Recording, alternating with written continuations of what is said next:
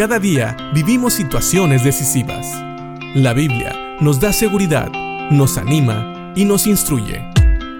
Impacto Diario con el doctor Julio Varela. Veíamos en Santiago que hay personas que dicen ser sabias, pero que realmente no muestran la sabiduría de Dios, porque en sus corazones hay amargura y ambición. Estas personas tratan de ocultar la verdad de la condición de su corazón alabándose a sí mismo. Dice la palabra siendo jactanciosos, jactándose. Y jactarse significa alabarse a sí mismo de una manera desordenada y presuntuosa. Pero sigue diciendo la palabra de Dios en Santiago capítulo 3 versículo 15. Y aquí es donde nos da la comparación entre la verdadera sabiduría o la sabiduría que viene de Dios y lo que es la sabiduría humana. Dice el versículo 15, pues la envidia y el egoísmo no forman parte de la sabiduría que proviene de Dios. Dichas cosas son terrenales, puramente humanas y demoníacas. Así es como Santiago, en la nueva traducción viviente, leemos que describe, describe lo que es la sabiduría de Dios y la sabiduría del hombre.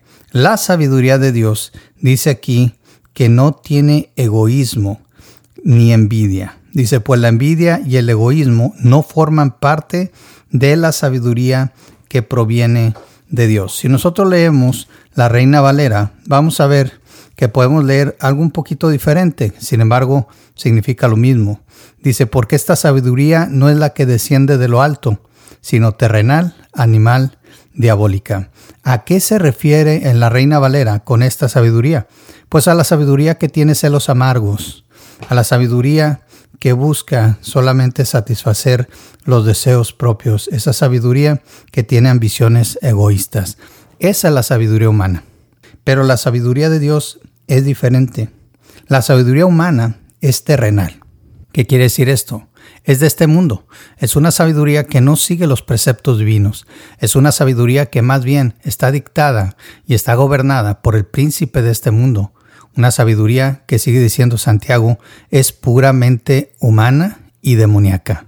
¿Qué quiere decir? Que solamente se encuentra, esta sabiduría viene de los hombres y obviamente si Satanás es el príncipe de este mundo y esta sabiduría nace de la mentalidad humana sin Dios, es una sabiduría que simple y sencillamente está contaminada por el pecado.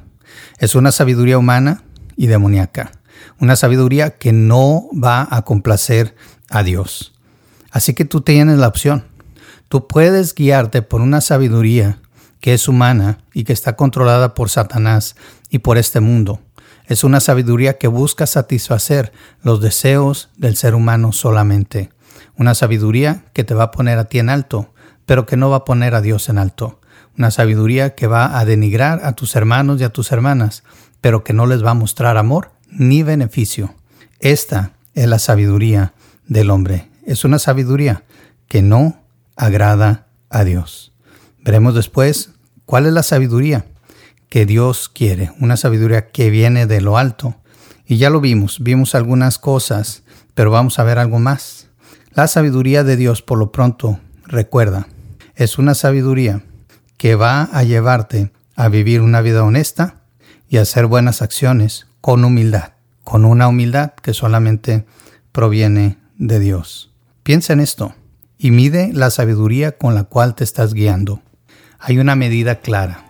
Si las decisiones que tomas bajo esa sabiduría traen paz y traen bendición, entonces son de Dios. Pero si traen envidia, traen contienda, entonces son del mundo. Piensa en esto. Que Dios te bendiga.